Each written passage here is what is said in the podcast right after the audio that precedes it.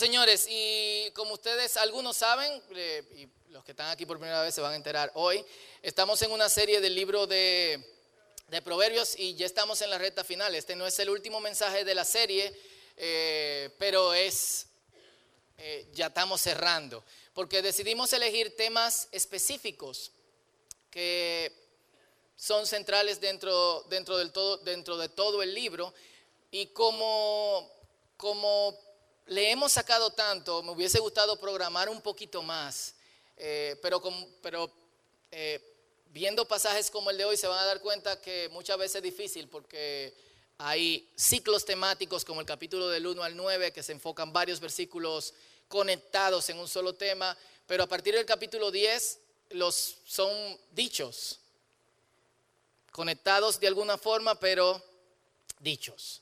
Y hoy leemos en Proverbios capítulo 10, del 4 al 5 y del 19 al 32. Y el tema del mensaje de hoy es lengua, pereza y ansiedad.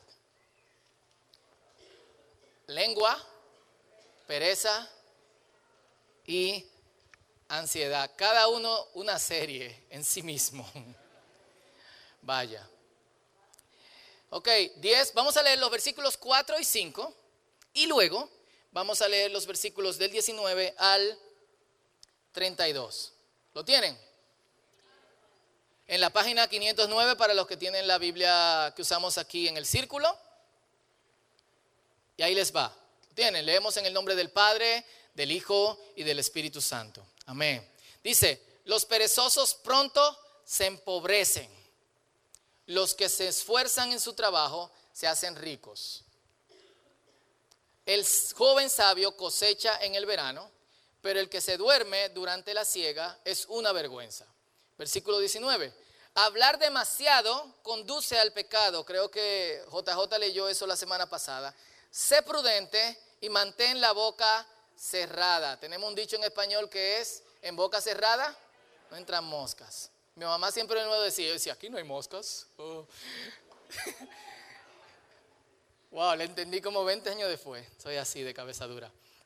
20. Las palabras del justo son como la plata refinada y el corazón del necio no vale nada.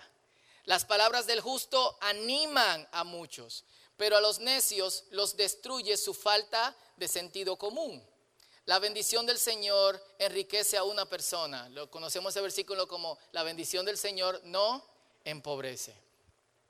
Y él no añade ninguna tristeza. Al necio le divierte hacer el mal, pero el sensato le da placer vivir sabiamente. Ese, yo me quedé mucho rato meditando en ese, en ese versículo porque es como que para el necio la maldad es un deporte. ¿Quiénes conocen gente así? Desde chiquito le gusta hacer maldad. Tú lo ves como... Eh, y bueno, ya saben, algunos hay que ir orando por ello desde ahora.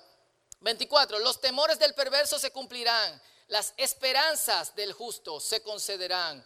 25. Cuando lleguen las tormentas de la vida, arrasarán con los perversos. Pero los justos tienen un cimiento eterno. Los perezosos irritan a sus patrones. Imagínense esto. Es como el vinagre a los dientes o el humo a los ojos. Es como, yo me imaginé como un tipo poniéndote humo en los ojos. Como, el temor del Señor prolonga la vida, pero los años de los perversos serán truncados. Las esperanzas del justo traen felicidad, pero las expectativas de los perversos no resultan en nada. El camino del Señor es una fortaleza para los que andan en integridad. Ok, lo repito. El camino del Señor es una fortaleza, hay un condicionante para los que andan en integridad y Él destruye a los que hacen maldad.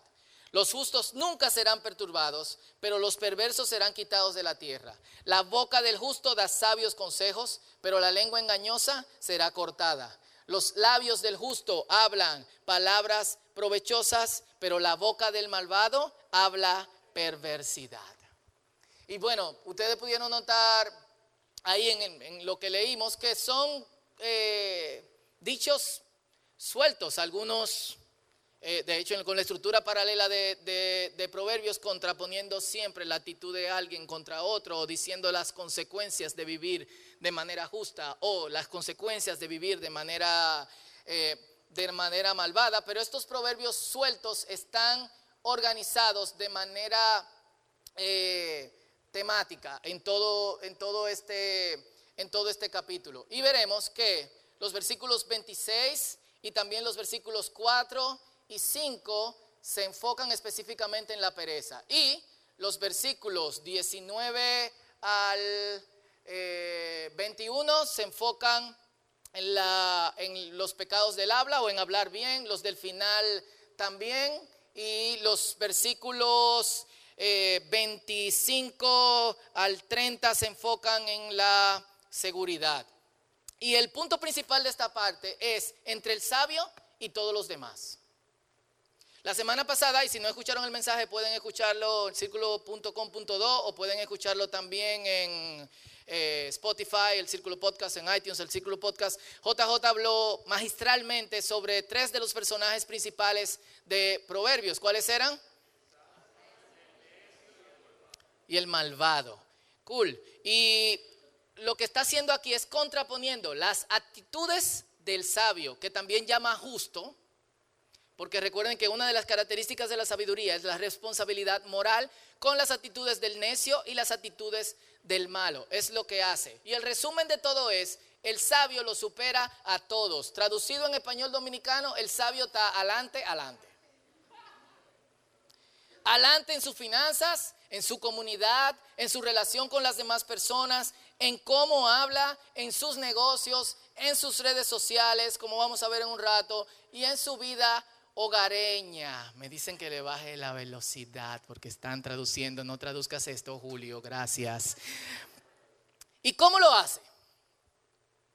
Lo tradujiste, Julio, gracias. ¿Cómo lo hace?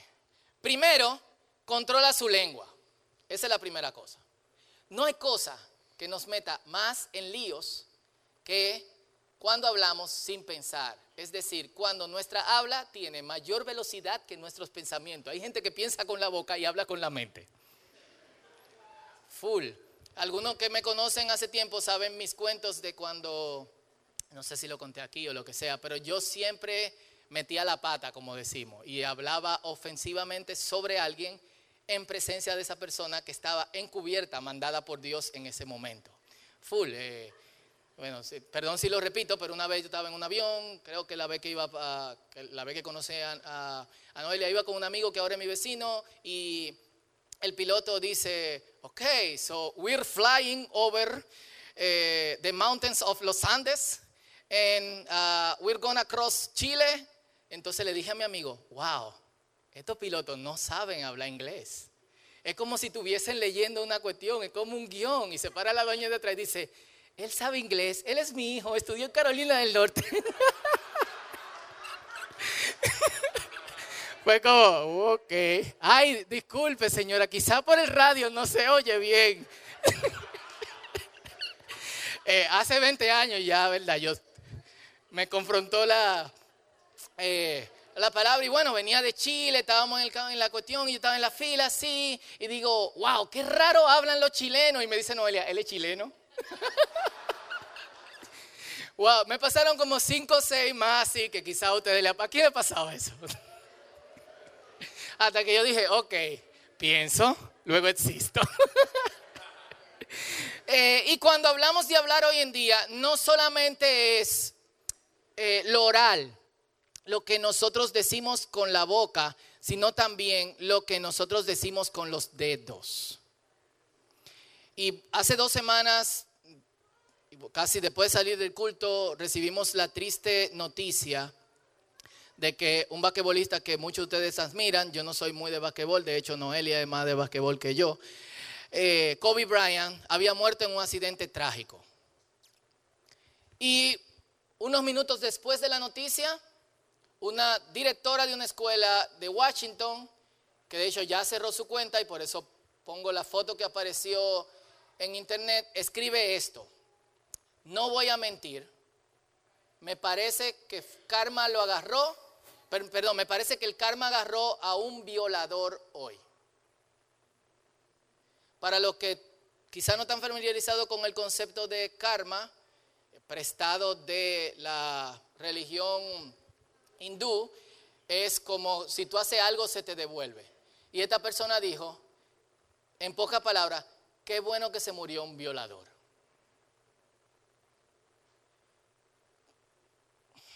Hay cosas que se piensan quizás y no se dicen. Una persona sensata no le desea la muerte a nadie. Y esto le costó muchísimo. De hecho, una de las cosas que le costó es que eh, lamentablemente la despidieron de la escuela donde trabajaba. Más todos los comentarios, porque no solamente murió Kobe Bryant, a quien ella llama el violador, ni siquiera menciona su nombre, sino también su hija de 13 años. Murió una pareja y también su hija. Murió una señora y también su hija. Y murió otra persona y el piloto. Esta persona tiene los dedos más rápido que la mente. Y tenemos que tener cuidado. Porque estamos en otros tiempos. Y a veces tenemos el impulso de desahogarnos con las redes. Eso es necio.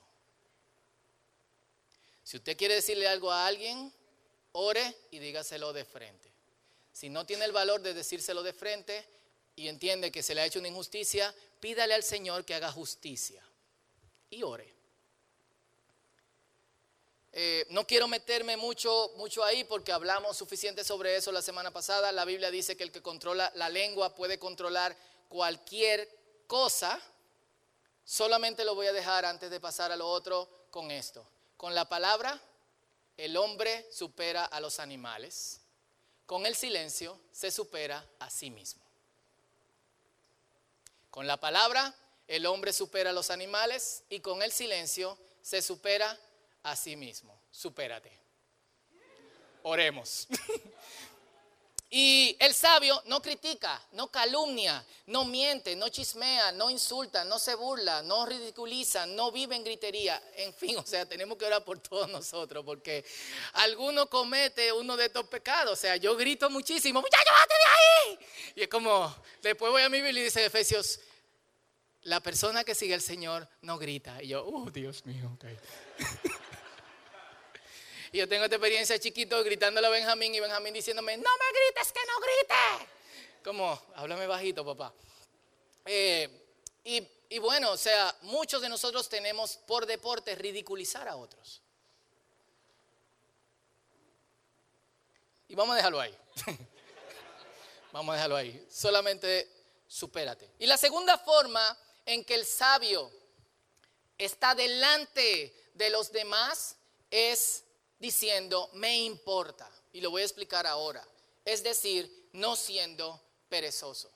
Hay pilas de versículos en, en, Proverbios y uno que me tocó a mí principalmente, aunque eh, eh, yo lo digo, o sea, mi pecado es la pereza.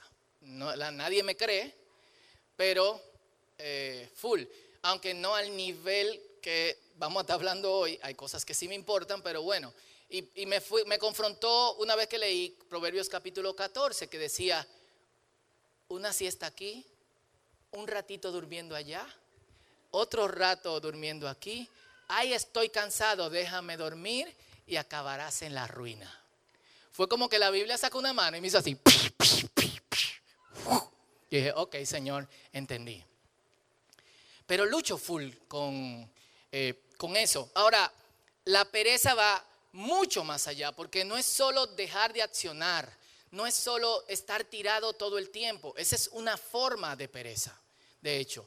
La palabra en latín que derivó a lo que nosotros conocemos, o la palabra que tenemos en español como pereza hoy, viene del griego akedia, y es una palabra compuesta, a, que significa sin o que carece de, y kedia, cuida, cuidado. Es decir, la persona que no tiene cuidado. Pereza es el estado de no me importa. Tú duermes y no trabajas porque no te importa lo que pase. Tú no accionas porque no te importa la consecuencia de tu no acción. Pero chequen algo también. Una persona perezosa es una persona apática. Cuando digo no me importa, no es solamente dejar de hacer cosas porque no me importa, sino dejar de, dejar de hacer lo que yo tengo que hacer porque no me importa la consecuencia de eso. Entonces, yo puedo estar tirado todo el tiempo y no querer hacer nada y no importarme, pero puedo estar activo y no darle frente a lo que me importa y también ser perezoso. Ejemplo, los que evitan el trabajo y se dedican a la bacanería. ¿Usted no conoce gente así? Y dicen, yo no encuentro un trabajo. Y tú le consigues un trabajo y lo dejan a los dos días.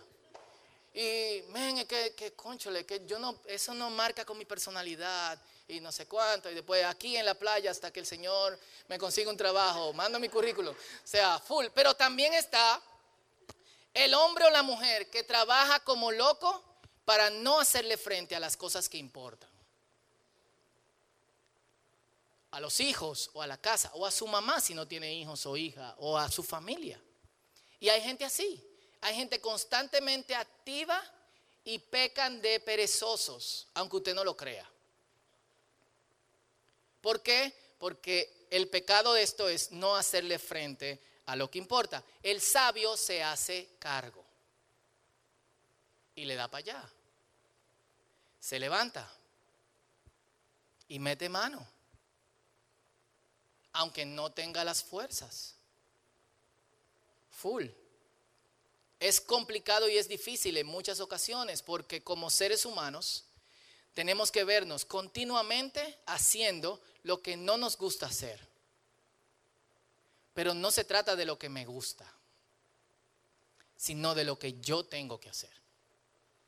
Hay muchas cosas que a mí no me gustan que yo hago y me cuestan horrores, como dicen en las telenovelas mexicanas. Me cuesta horrores, chamo, pero, eh, pero le damos. Y existe también la pereza espiritual. Y es activarse mucho para no hacerle frente a lo que importa, dedicarte, dedicarle tu vida a Dios y alejar tus pensamientos de Dios. O estar tirado y no meterle mano a lo que importa, que es dedicarte al Señor. Entonces tenemos que tener cuidado con eso, porque si sabiduría no es solamente mi actividad con mi, mi, inteligencia, mi conocimiento o mi sentido incomún, yo le llamo, porque común no es para nada, es también responsabilidad moral. Yo necesito ser una persona centrada en el Señor. Y no controlar la lengua, y dedicarse a la pereza nos lleva a un estado continuo de lo tercero, ansiedad e inseguridad. Algo que continuamente pasa con el perezoso es que deja la cosa para último. ¿Y qué sucede? Tiene que dedicarle más tiempo o usualmente sale mal. Algunos se están riendo. Eh, yo, por ejemplo, doy un testimonio de mí, no tengo que hablar de nadie más. Cuando yo estaba estudiando publicidad me daban un mes para terminar los proyectos. Tres días antes, yo le metía turbo y amanecía. Una vez me monté en una guagua de esa que le dan la vuelta a la ciudad. Y pasé mi casa y pasé mi barrio y llegué a otro barrio. Y cuando desperté fue como, ¡wow! ¿Por qué? Porque atrasé las cosas. Y eso, eso uno lo hace. Y obviamente, el último día yo estaba lleno de ansiedad porque quería, quería terminar. La persona que se dedica a hacer muchas cosas porque no quiere darle frente a otras, cuando finalmente tiene que darle frente, huye. ¿Usted no conoce gente que nunca quieren llegar a su casa? Es porque, de alguna otra forma, entre otros casos, obviamente, es porque algunos, de alguna otra forma, no se hacen responsables de algo y finalmente saben que cuando llegue a la casa le van a decir, ¿te importa esto? tenemos que hablar de lo que importa. Entonces, no hablar, no hablar correctamente, hablar todo el tiempo y no respetar las dinámicas entre el silencio y las palabras y bajarle un poco a la velocidad de mi boca o de mis dedos y dejar que mis pensamientos se procesen antes de yo decir algo, me lleva a un estado de inseguridad. Y esta ansiedad no es una ansiedad clínica. Porque ahora tenemos que tener cuidado porque desde que hablamos de ansiedad hay gente que se ofende. No, no, no, espérate, yo tomo pastillas, no sé cuándo. No estamos hablando de ustedes ni nada por el estilo. Eso es otra cosa. ¿Ok? Estamos hablando de la ansiedad que viene por atrasar o por hablar desmedidamente. Es simplemente el deseo también que nos llega cuando esperamos algo que simplemente no aparece y que queremos que llegue valga la, redundancia, cuando no estamos seguros de lo que pasará con el trabajo, la familia o un proyecto. A veces no es solamente pereza o habla, a veces es ese sentido de yo no estoy en control. Y por el trabajo que yo tengo eh, eh, en, traducción de Biblia, cada año yo tengo que, buscar tres o cuatro visas. Es como la suerte del dominicano. Eh, y no había cosa que me causara más estrés que el bendito proceso, porque tú dejas un pasaporte en un sitio y le respondemos tres semanas después. Y tú estás como, wow, me la van a dar. Esta gente está contando conmigo. Yo no voy a estar ahí. Yo no dormía, yo estaba como... Al final yo me di cuenta que la visa me la dan o no me la dan. Y yo tengo que continuar con mi vida y ser feliz. ¿O no? Punto. Ahora me dan visa más frecuente que antes. Paso por otras ansiedades, es soy dominicano, soy dominicano. Porque una cosa que me ha pasado es que yo voy caminando, me revisan la maleta y me dicen, ¿se puede ir? Y de repente el tipo ve mi pasaporte, que ahora lo volteo, ve mi pasaporte y dice, ven acá, ¿de dónde usted es? De República Dominicana. Ponga la maleta ahí de nuevo, por favor.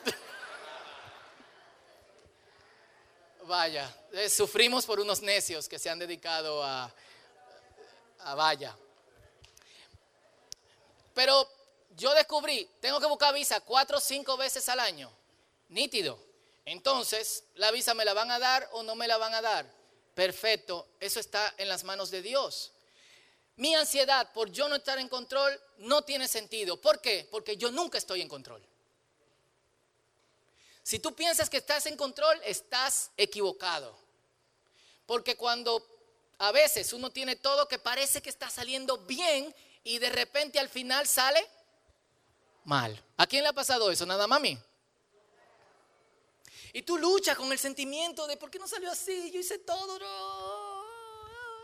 Y al final sigue así. Tu ansiedad no cambia nada, ni tu mentalidad de yo prefiero estar en control, porque tú nunca estás en control, lamento decírtelo. ¿Sabes quién está en control? Dios. Entonces, eh, aquí es donde vemos el valor de la sabiduría. La información por sí misma y la inteligencia y hasta el sentido común es de poca ayuda para que el universo sea un lugar como yo quiero que sea. Por más inteligente que seamos o por más información que tengamos sobre cuáles son los patrones de criminalidad en República Dominicana, van a seguir viendo gente atracando. O puedo lograr más significado sabiendo algo. Puedo lograr saber a dónde ir. O que mañana me va a dar resultado lo que yo estoy haciendo hoy. O será que lo que yo pienso está pasando. Eso es un efecto llamado Black Swan. ¿Qué es eso? Al mismo tiempo en que yo estoy haciendo algo, se están orquestando cosas que yo no conozco. Y, obviamente, las cosas que yo hago para que salgan de una manera chocan con los otros que están haciendo algo para que salga de otra manera. Y Black Swan es, no tengo tiempo para explicar la teoría, algunos saben porque le hablé de eso en el círculo hace pila de años. ¿Quiénes se acuerdan? Nadie, qué chulo. Hace pila de años. Pero bueno, lo, lo explico. Ok, Black Swan es cisne negro antes de que se descubriera Australia, era una imposibilidad que existiera un cisne negro. Decir que había un cisne negro era como decir que hay un elefante rosado. No. Pero pueden descubrirlo quizá en algún punto del Amazonas al que nadie ha entrado. Cuando descubrieron, cuando descubrieron Australia se dieron cuenta que había cisne negro. Pero no solamente eso, había cisnes blancos con el cuello negro. Y había cisnes negros con el cuello blanco. Cisne cuello negro, cisne cuello blanco. Basilio, eh, para lo viejo.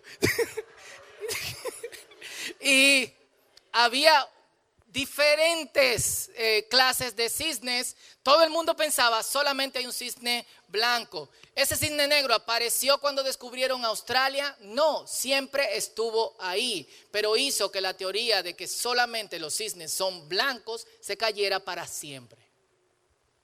Entonces, mientras tú estás tramando cosas, hay gente que está tramando otras cosas que pueden, cisne negro, que pueden chocar con tu mentalidad de que si yo hago esto va a pasar así, cisne blanco. Y chocan y te decepcionas. Y pasa así todo el tiempo.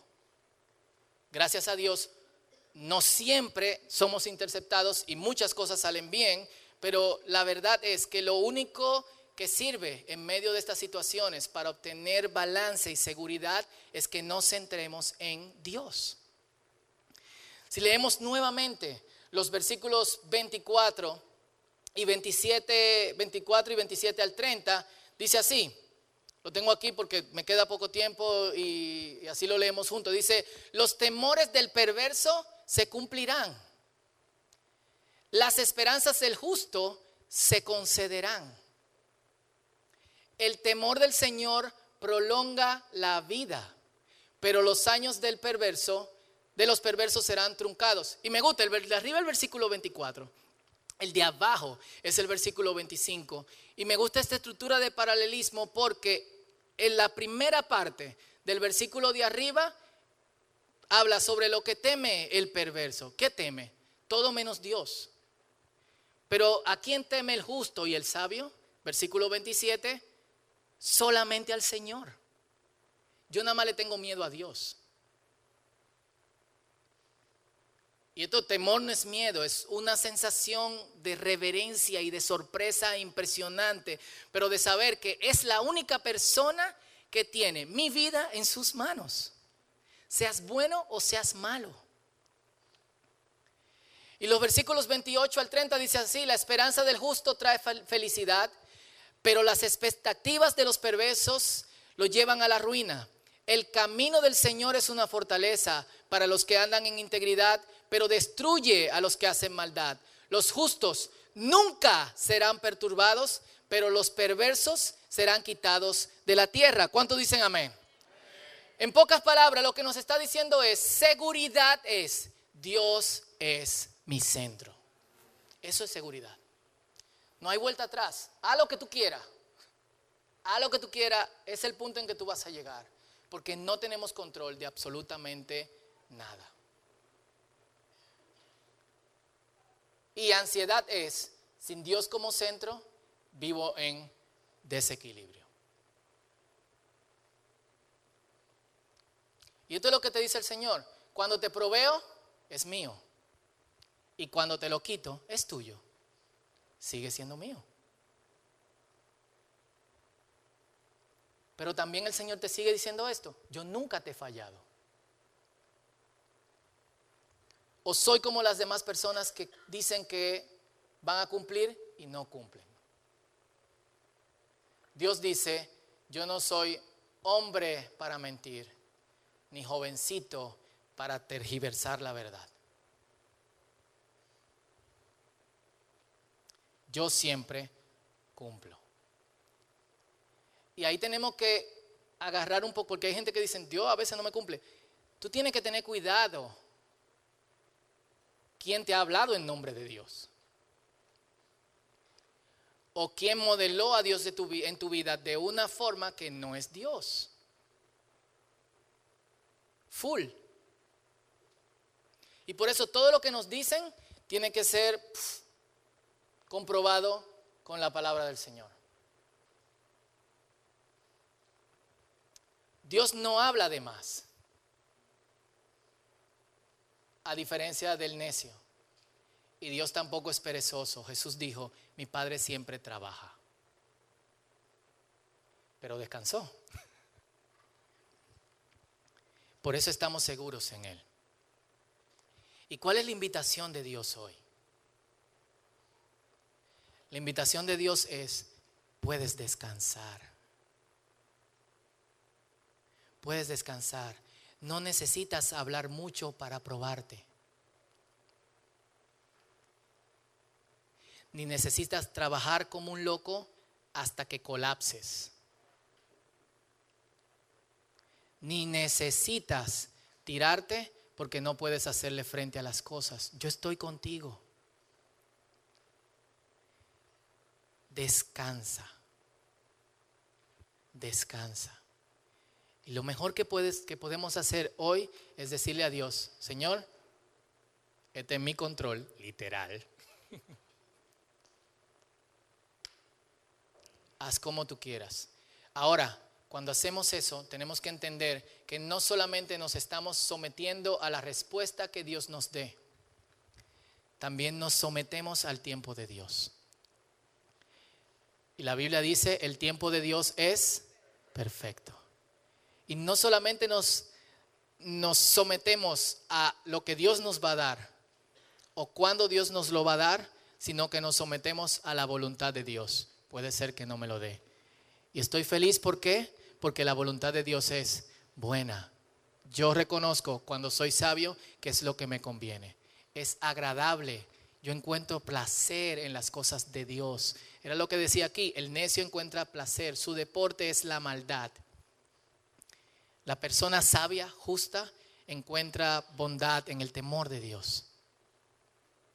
Y luego, perfecta. Buena, agradable y perfecta. Es justo lo que nosotros necesitamos. Así que uno de los pasos más sabios que podemos dar es reconocer la verdad. Yo no estoy en control y hasta contárselo a alguien. Hoy yo descubrí que yo no estoy en control.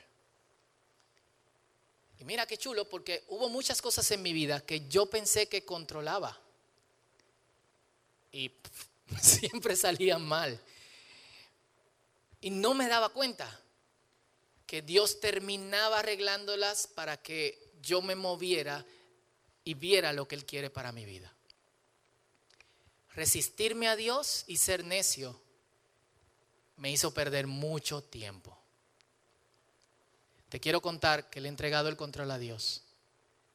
Cuando Dios quiera, Él me va a dar lo mejor, porque lo que Él me da es bueno, es agradable y es perfecto. No temas a los hombres, teme a Dios. Dios te bendiga. Vamos a estar de pies. Gloria a Dios. Si es para el Señor, dáselo fuerte. Si es para mí, páralo ahí. Gloria a Dios. Y vamos a orar. Quizás este es el momento en que, en que dices, Señor, te entrego el control de verdad. Full. No lo quiero, pon el canal que tú quieras.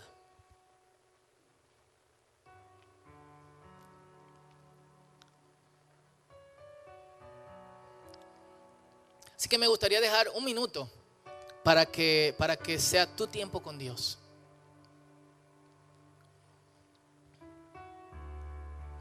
Y yo sé que aquí habemos tres clases de personas. Quienes ya le han entregado el control a Dios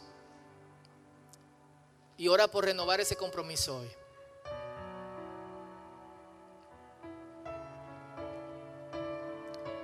Quienes no le interesa entregarle el control a Dios, yo te voy a pedir que hagas una oración hoy, diciéndole, Señor, muéstrame por qué yo tengo que darte el control a ti. Es una oración peligrosa, pero yo sé que Dios la va a responder. Y está quienes hoy van a entregar el control a Dios.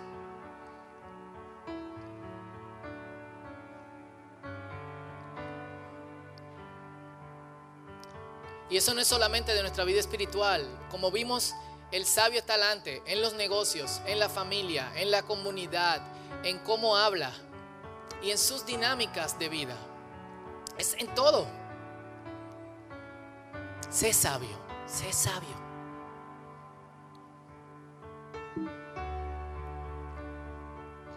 Este es tu tiempo con Dios.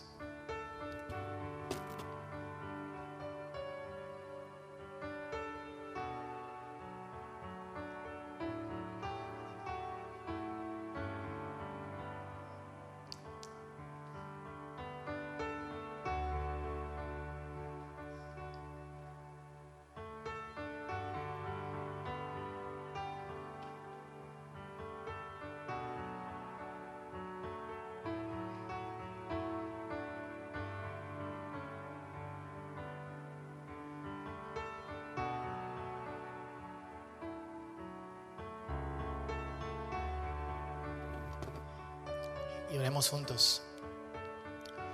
Qué bueno eres, Señor. Qué paciencia tienes con nosotros. Que a pesar de que, de que muchas veces hablamos de más, como yo lo hice muchas veces en mi vida, quizás y a veces sigo metiendo la pata. Y decimos cosas cuando debimos, debemos callar. O nos tiramos y no asumimos responsabilidad.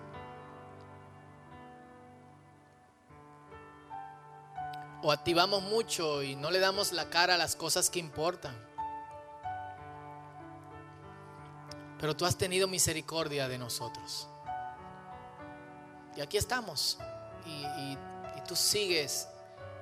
Tú sí, esa es otra muestra de que tú no eres como los demás. Tú sigues teniendo paciencia, esperando que que nosotros actuemos de acuerdo a tu voluntad en obediencia a ti. ¿Cuántos dan gracias a Dios por eso hoy? Gracias. Gracias. Y Señor, aquí habemos de todo, gente con mucho ánimo, gente aturdida, gente sorprendida, gente en expectativa. Todos esperando una respuesta tuya. Pero antes de que respondas, te queremos decir, toma el control. Tómalo, Señor. Yo no lo quiero porque no lo tengo. Y yo quiero dejar de pelear contigo con lo que sea las otras causas que tienen el control. Yo quiero dejar de pelear con, contigo, Señor, por esto. Y yo quiero que tú me guíes. Yo quiero que tú me guíes. Y si es así con tu vida, yo quiero que tú repitas conmigo y tú le digas, Señor, ¿dónde estás? Señor, acepto tu voluntad para mi vida acepto tu tiempo para mi vida.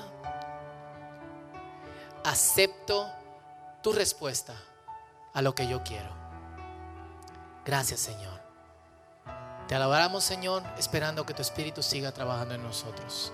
En el nombre poderoso de Jesús y todos decimos, amén. Dios te bendiga. Dar un aplauso fuerte al Señor y así de pie vamos, vamos a adorarle.